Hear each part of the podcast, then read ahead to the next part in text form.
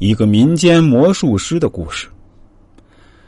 这阵子又讲了很多理论知识，很多小伙伴可能不太喜欢一直听枯燥的理论，想听点真实的案例分析。这个绝对是可以安排上的哈。今天啊，就给大家再奉上一个。这位朋友也是通过网络联系到我，也有三四年的时间了。他也是说希望我给他的人生把把脉、指指路，给他做个符合他自身条件的人生策划。他当时还对我说，自己是在一个流动性的马戏团工作，严格说来还不算是工作，算是替父母还债，因为他是从小就被父母送到马戏团的。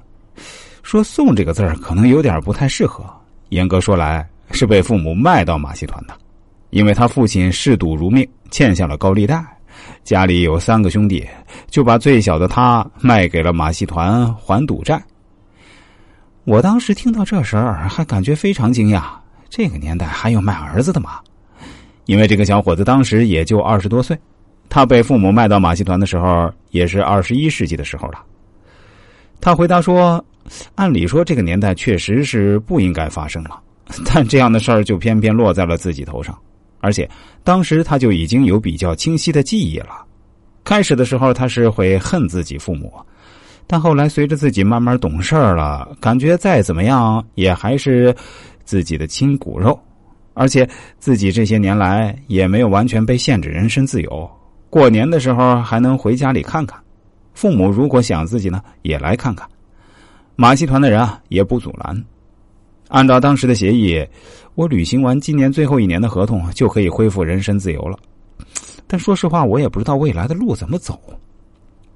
这些年来，我也没有接受过任何正规的教育，连九年义务教育都没接受过，只是自己啊通过学习会写一些基本的常用字。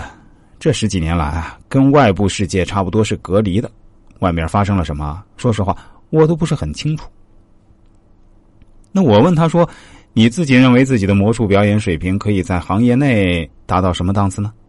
他告诉我说：“说实话，不算多高。”比那些专业的魔术师肯定差远了，因为我们这种走街串巷跑场子的魔术师，只能学点最基本的技术活没有特别扎实的基本功。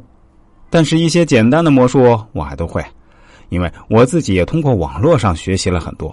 另外，我们这种马戏团内的魔术师其实更擅长的是话术，就是通过吆喝或者是制造悬念来吸引观众的注意力。这样既可以把气氛搞起来，同时也方便引开观众的目光，从而在表演魔术的时候动点手脚，而不至于被发现。